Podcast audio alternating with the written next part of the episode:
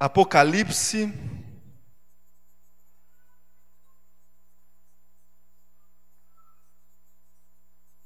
capítulo 2, eu vou ler a partir do primeiro verso.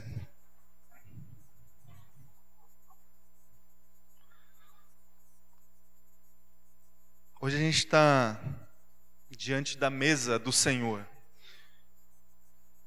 E sempre quando isso acontece, o momento mais central e importante da nossa celebração passa a ser a celebração da mesa do Senhor.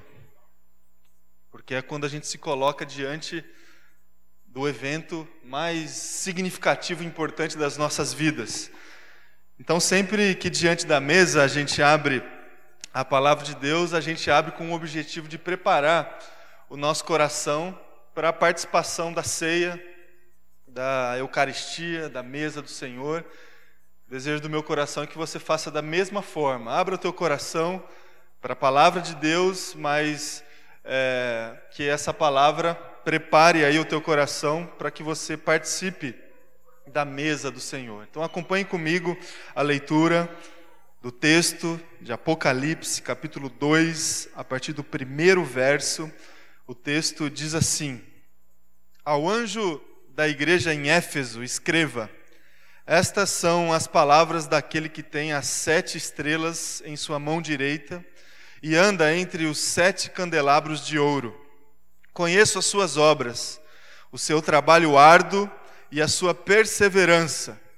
Sei que você não pode tolerar homens maus, que pôs à prova os que dizem ser apóstolos, mas não são, e descobriu que eles eram impostores. Você tem perseverado e suportado sofrimentos por causa do meu nome e não tem desfalecido. Versículo 4: Contra você, porém, tenho isto: você abandonou o seu primeiro amor. Lembra-se de onde caiu, arrependa-se, pratique e pratique as obras que praticava no princípio. Se não se arrepender, Virei a você e tirarei o seu candelabro do lugar dele. Mas há uma coisa a seu favor. Você odeia as práticas dos nicolaítas, como eu também os odeio.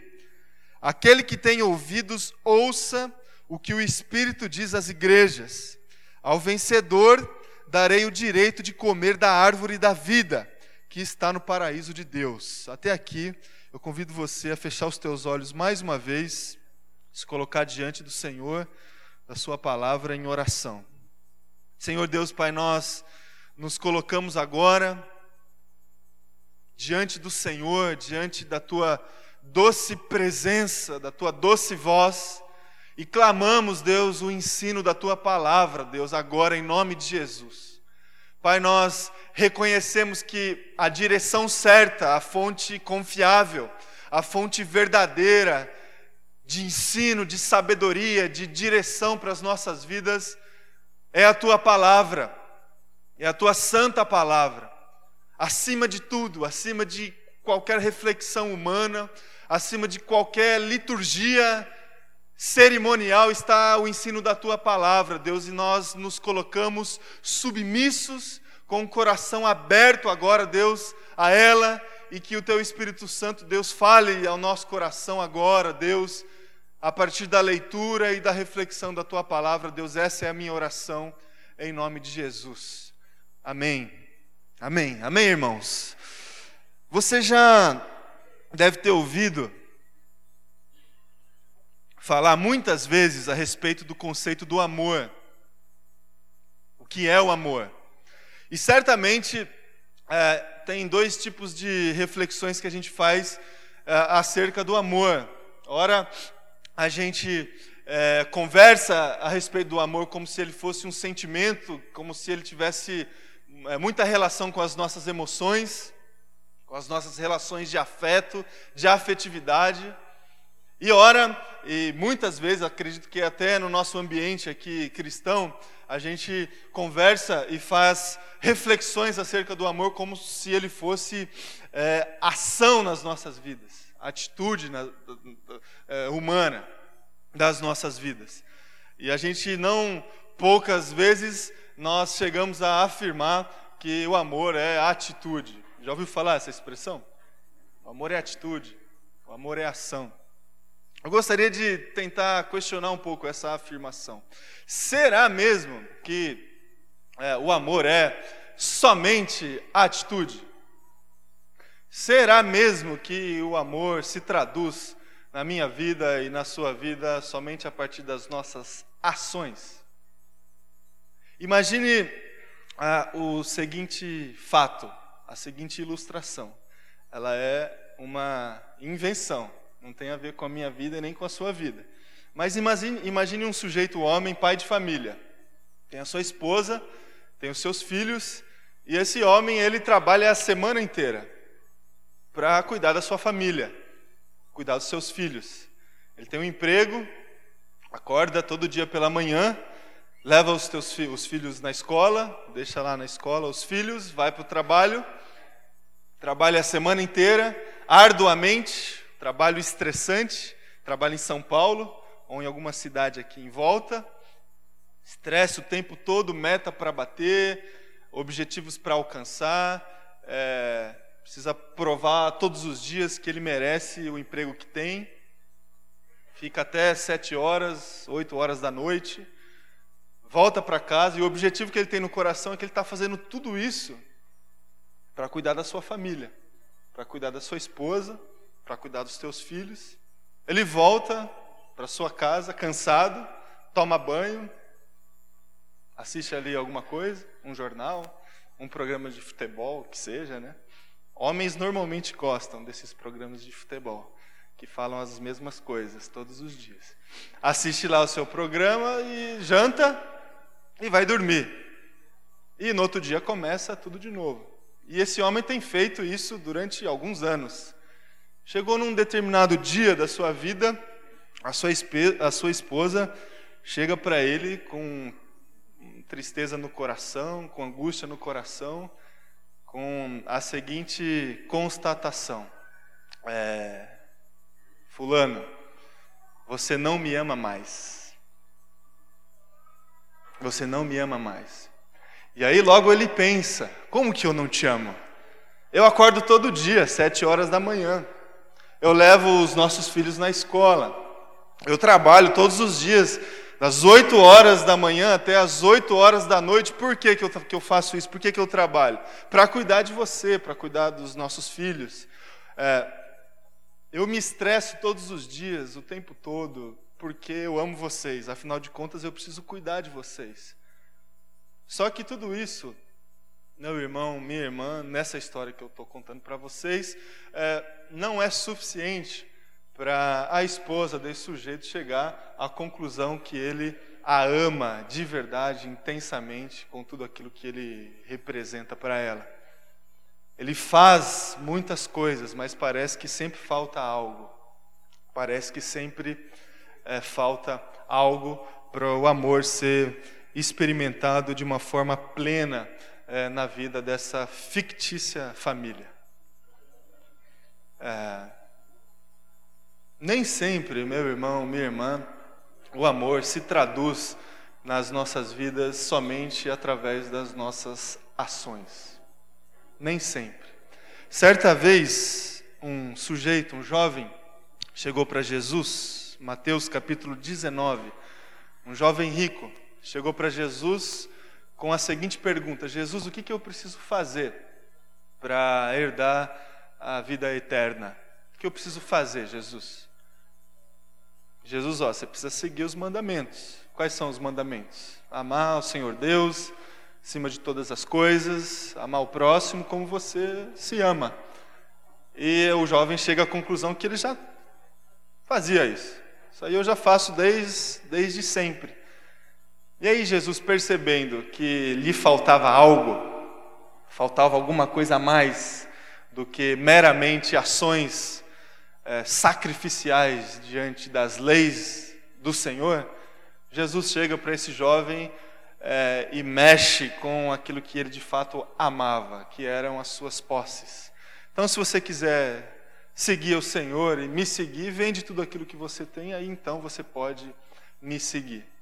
E aí o texto do Evangelho de Mateus nos conta que esse jovem sai da presença de Jesus entristecido porque ele era um homem que tinha muitas coisas. E de fato o seu amor estava depositado nas suas posses. Ele obedecia aos mandamentos de Jesus, fazia o que precisava ser feito, mas ainda assim lhe faltava algo para que um relacionamento de amor se estabelecesse entre ele e Jesus Cristo. O amor, é, meu irmão, minha irmã, é, ele se traduz nas nossas vidas não somente através das nossas ações.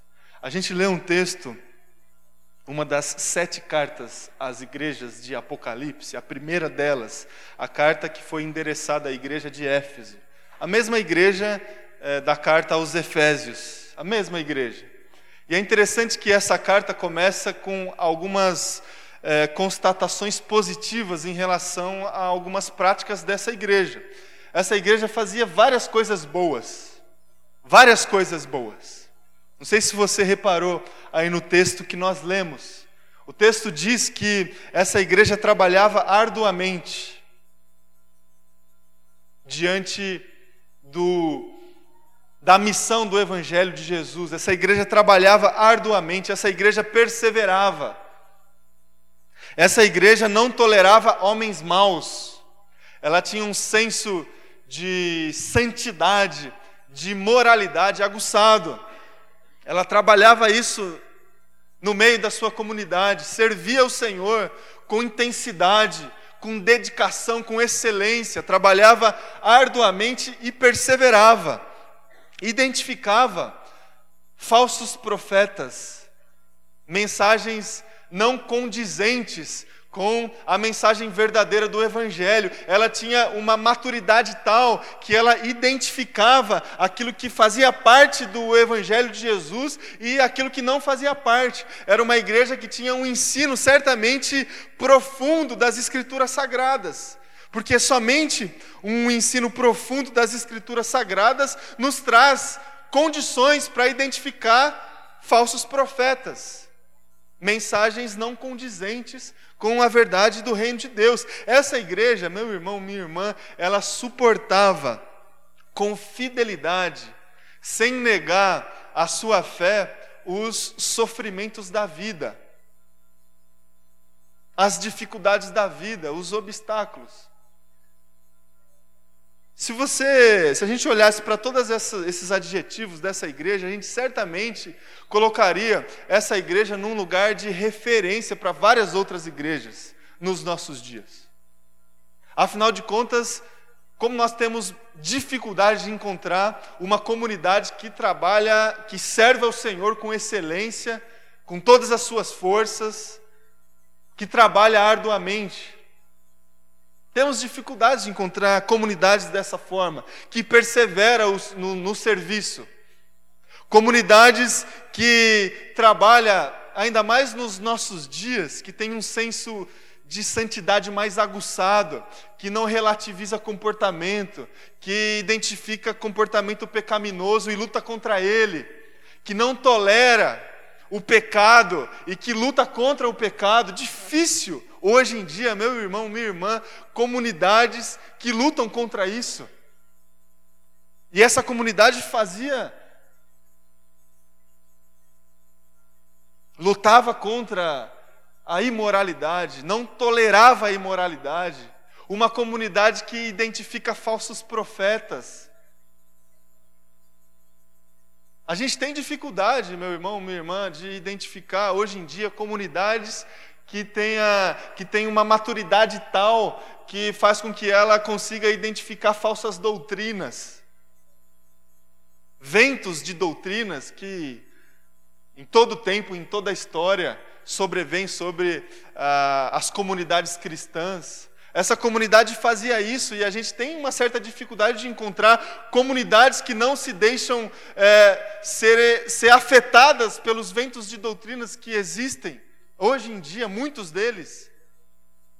E talvez o adjetivo que a, a gente tem mais dificuldade hoje em dia de encontrar nas nossas comunidades é o último aqui que eu descrevi para vocês. A comunidade de Éfeso suportava com fidelidade os sofrimentos e os obstáculos da vida. E a gente tem uma certa dificuldade hoje em dia de trazer para nós, para a nossa comunidade, para a nossa igreja, todas essas práticas aqui. Trabalho árduo, perseverança, identificar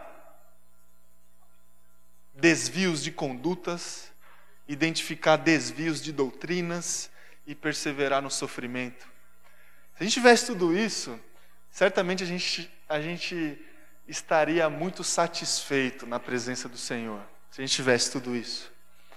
Mas o interessante, meu irmão, minha irmã, é que tudo isso que eu descrevi para vocês não era suficiente para satisfazer o coração de Deus.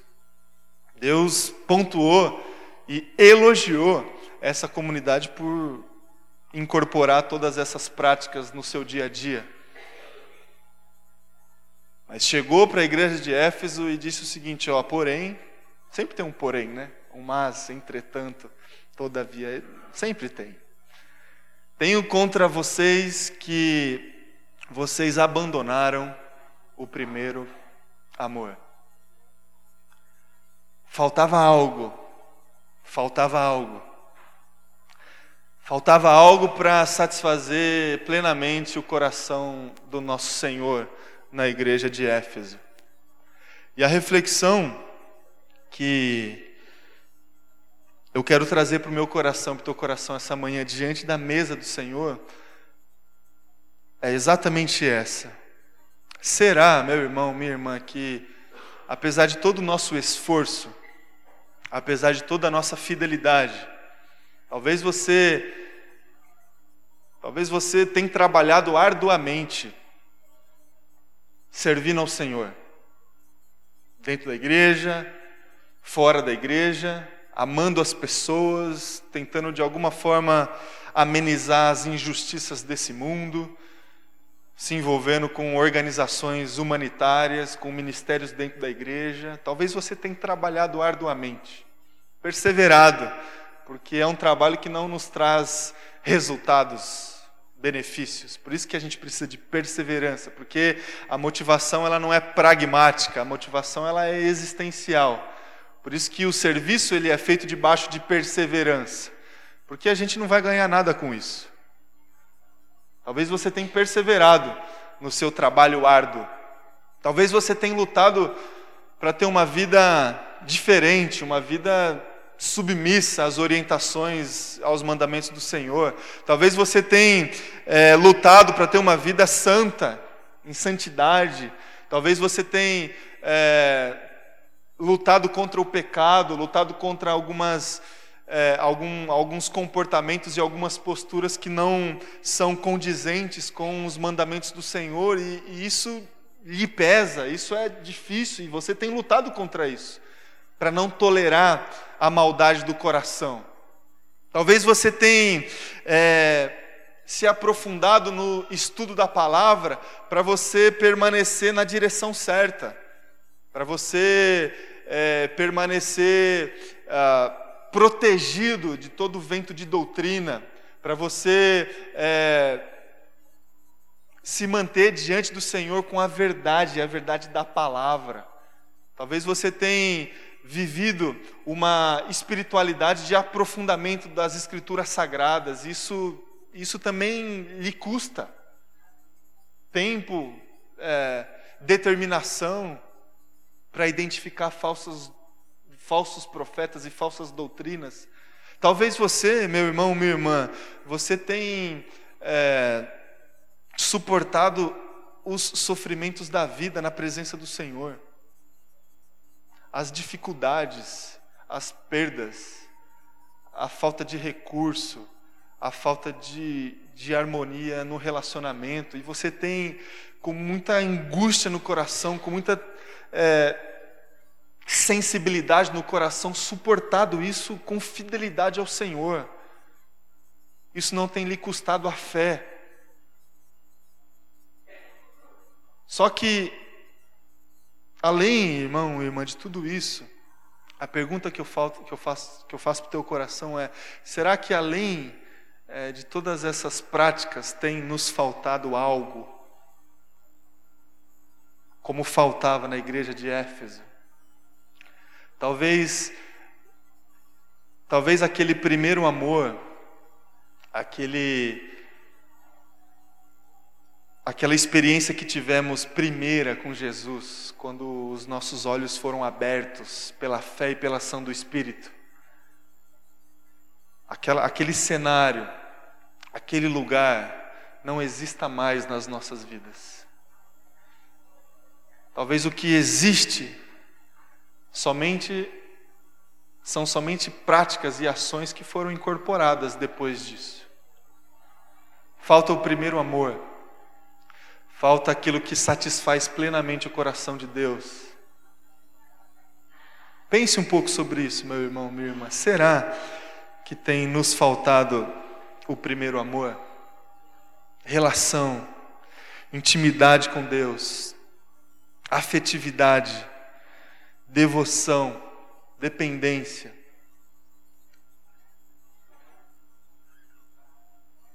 Não somente é, fazer algo para Deus, mas é, é além disso, é mais do que isso. Um exemplo muito parecido com a história que eu contei para vocês de uma suposta família. Falta algo. Não é somente as contas pagas. Não é somente a comida na mesa. Falta algo. Não é somente o envolvimento na obra não é somente a contribuição fiel mensal. Falta algo. Falta algo. E o que, que falta? E quando falta, o que, que a gente faz? Eu gostaria de terminar a nossa reflexão pontuando alguns desafios que o, o texto pontuou para a igreja de Éfeso, que pode, que pode que pode significar também desafios para as nossas vidas. O texto que nós lemos diante da constatação do porém, do contra, do o que tinha contra essa comunidade, diz o seguinte: lembra-se de onde caiu. Lembra-se de onde caiu. Você lembra da história do, da parábola do filho pródigo? Lucas capítulo 15. Conhecidíssima. Tinha um pai e dois filhos.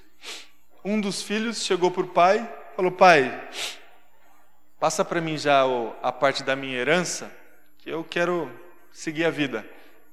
Eu quero, vou sair de casa, quero morar sozinho, eu já sou grande, independente. Dá o, o que me cabe da, da sua herança, que eu vou seguir minha vida. Aí o pai faz, o pai segue reparte a herança, dá para esse filho e esse filho segue para viver a sua vida de acordo com as, os seus próprios interesses e as suas próprias vontades. O final da história você conhece: esse sujeito gasta todo o dinheiro, é, de repente ele se vê no meio de animais, comendo as comidas dos animais. E o texto diz que quando ele cai em si, caindo em si, esse filho, o que, que ele faz? Ele se lembra da casa do pai. Ele se lembra da casa do pai. Na casa do meu pai, até os empregados comem melhor do que eu estou comendo aqui. Na casa do meu pai tem segurança, tem sustento. A casa do meu pai tem tudo aquilo que eu preciso para viver. Então, quando o texto bíblico desafia a igreja de Éfeso a lembrar-se de onde ela caiu. Eu gostaria de trazer um paralelo para a história do filho pródigo e essa lembrança de onde nós caímos quando falta amor no nosso coração é uma lembrança muito parecida com a lembrança do filho pródigo, quando ele cai em si e se lembra da casa do pai. Casa do pai é um lugar Relacionamento e o amor de Deus como algo precioso, algo precioso. Antes de ação, antes de atos sacrificiais, tenha satisfação pela presença. Satisfação pela presença. A gente já conversou em várias ocasiões aqui, meu irmão, minha irmã, que Deus não se impressiona com o nosso serviço, com aquilo que a gente faz para Ele ou deixa de fazer. Aquilo que toca o coração do Senhor é quando Ele encontra em nós uma satisfação pela presença. Satisfação pela presença. Se debruçar aos pés de Jesus para ouvir a Sua palavra, para ouvir a Sua voz. E um primeiro desafio que nós temos quando a gente chega à mesma constatação que chegou a igreja de Éfeso é que a gente precisa voltar para a casa do Pai. E ter a casa do Pai como algo precioso nas nossas vidas. Existe um lugar, irmãos, um lugar que ele é santo nas nossas vidas. Santo, que, que só Deus está lá. E a gente precisa experimentar esse lugar, desfrutar desse lugar de amor, de dependência, de troca de afeto. Isso é muito mais do que ações. A casa do Pai. E a gente cai quando nos falta amor, quando a gente não frequenta mais a casa do Pai. Quando a gente faz um monte de coisa pelo Pai e para o Pai, mas não frequenta mais a sua casa. E a sua casa não é esse lugar aqui. Sua casa é um lugar que está dentro da tua vida, do teu coração, da tua fé, da tua devoção. É um lugar que é só seu e do Pai. É a casa do Pai. Segundo desafio que eu trago para o meu coração, para o teu coração, que a gente consegue identificar no texto que nós lemos, é o desafio do arrependimento. Arrependa-se. Você já é, errou o caminho alguma vez em alguma viagem? Já ou não? Você é que nem eu, assim, que não gosta de usar. É, como é? GPS? Eu não gosto de usar. Não sei porquê. Aí você erra, aí a Priscila tem, coloca no, no Waze. Não, eu vou, eu vou achar. Já errou um caminho numa estrada? Você está numa estrada assim, você precisava ter virado num lugar e foi reto. Aí, passou 10 quilômetros, ops, não conheço, não conheço esse lugar. não conheço essa paisagem. E o que, que você faz quando você descobre que você errou o caminho? Primeira coisa que você faz quando você está na estrada: retorno. Sabe aquela plaquinha? Retorno. Aí Pode acontecer assim, retorno a 15 quilômetros, né? Você procura o retorno, porque você vai precisar retornar e voltar para o caminho certo. Arrependimento, meu irmão, minha irmã, é isso. Você você se lembrou de onde você caiu. Você olhou para o lado e chegou à conclusão que, tá, que você está no caminho errado. Você está indo para um lugar que nem você sabe onde vai dar. Você identificou o desvio derrota. Você identificou algo errado no, na sua vida. O que, que você faz? É a placa de retorno. Arrependimento. Não adianta somente identificar e continuar seguindo o reto. Não adianta. Você tem que identificar e voltar. Identificar e voltar. Há vários retornos, irmão e irmã, nas nossas vidas que a gente precisa incorporar vários retornos. Queria ler um texto com vocês de Efésios, uma carta que foi endereçada exatamente para essa mesma igreja, capítulo 4, versículo 20. Se você quiser abrir, pode ficar à vontade. Efésios capítulo 4,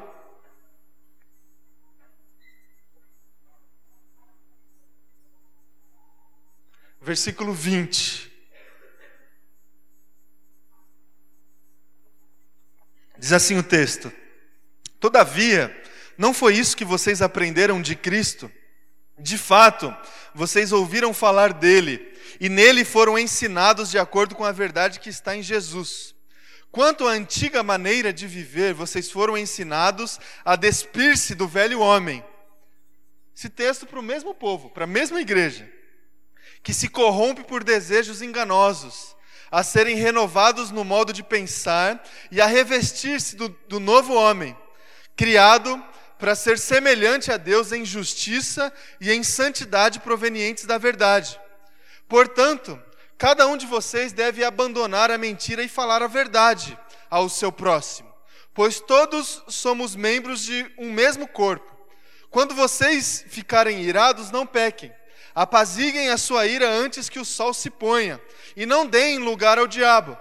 O que furtava, não furte mais, antes trabalhe, fazendo algo de útil com suas mãos, para que tenha o que repartir com quem estiver com necessidade. Nenhuma palavra torpe saia da boca de vocês, mas apenas o que for útil para edificar os outros, conforme a necessidade, para que conceda graça aos que a ouvem. Não entristeçam o Espírito Santo de Deus, com o qual vocês foram selados para o dia da redenção. Livrem-se de toda amargura, indignação e ira, gritaria e calúnia, bem como de toda maldade. Sejam bondosos e compassivos uns para com os outros, perdoando-se mutuamente, assim como Deus os perdoou em Cristo Jesus. Arrependimento, é, meu irmão, minha irmã, é, é uma prática que a gente precisa incorporar nas nossas vidas se a gente quiser é, saciar o coração do nosso Deus em amor por completo. Relacionamento é, e amor de Deus como novidade de vida. Mudanças, retornos, conversões. A nossa vida cristã começa com uma grande conversão de vida. A gente muda a nossa essência, tem uns que até mudam o nome. Apóstolo Paulo, de Saulo para Paulo, uma conversão. E vez ou outra, meu irmão, minha irmã, a gente precisa se arrepender e voltar. Voltar. Fazia alguma coisa antes, eu agora vou fazer outra. O que mentia vai falar a verdade, o que furtava vai trabalhar. Retornos, arrependimentos.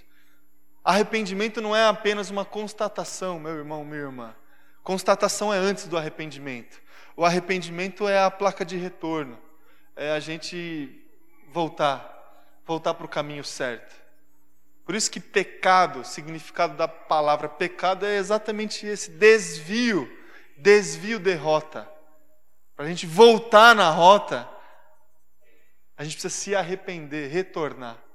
Segundo desafio que fica aí para o teu coração. O terceiro e último Deus, o, o último desafio que Deus tem para nós é, essa manhã, se falta amor no nosso coração, é o seguinte: praticar as obras do princípio.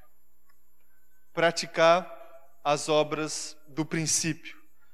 Em Lucas capítulo 3, mensagem de João Batista para as pessoas. João Batista tinha uma mensagem que exclamava arrependimento o tempo todo.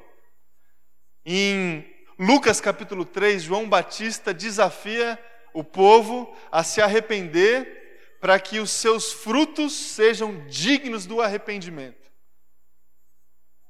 A ação que faz parte da minha vida e da sua vida em favor eh, a obra e, a, e ao reino de Deus deve ser uma ação que é resultado do nosso arrependimento. Que é resultado do nosso arrependimento. É depois. A gente não faz para conquistar a graça que vem do arrependimento. É, é esse o entendimento é, da graça de Deus que deve invadir o nosso coração. A obra ela não vem antes, porque se ela vier antes, a gente vai de alguma forma alimentar no coração uma expectativa de que essa obra vai realizar alguma coisa é, de benefício para nós, para nossa fé e para o nosso futuro. É graça. E se é graça, a obra vem depois, depois do arrependimento. Por, por isso que o fruto ele é digno do arrependimento. E praticar é, as obras do princípio é, viver a vida e frutificar de acordo com o arrependimento que aconteceu no meu coração e no seu coração. É fazer porque a gente voltou para a casa do Pai. É fazer porque é, a gente se arrepende o tempo todo. E esse arrependimento gera frutos na, na, na minha vida. É por isso que a gente faz relacionamento e o amor de Deus como um serviço. Existe sim, irmão e irmã, uma ação. Existe uma ação tem a ver com compaixão, com justiça, com boas obras, mas essa ação ela vem como consequência de arrependimento. Então, meu irmão, minha irmã, a gente vai participar dessa mesa do Senhor que significa para nós, para mim e para você, amor. Que é o amor? Amor, acima de tudo, é um lugar. Um lugar a casa do Pai, a sua casa, o seu relacionamento conjugal é um lugar. Você cultivar amor, você saiba que, é, que existe um lugar acima de ações. Casa do Pai. Amor é uma decisão que a gente toma todos os dias. Que a gente identifica desvios de rotas e a gente procura a placa do retorno decisão. E amor também é ação. Ação. Voltar às práticas do princípio, do início. Que seja assim, meu irmão, minha irmã, na minha vida e na sua vida. Que Deus não tenha contra nós a mesma constatação que teve contra a igreja de Éfeso, quando escreveu para a igreja de Éfeso: Tenho porém contra vocês que faltou, que falta o primeiro amor. Que Deus não tenha contra nós é, essa exclamação.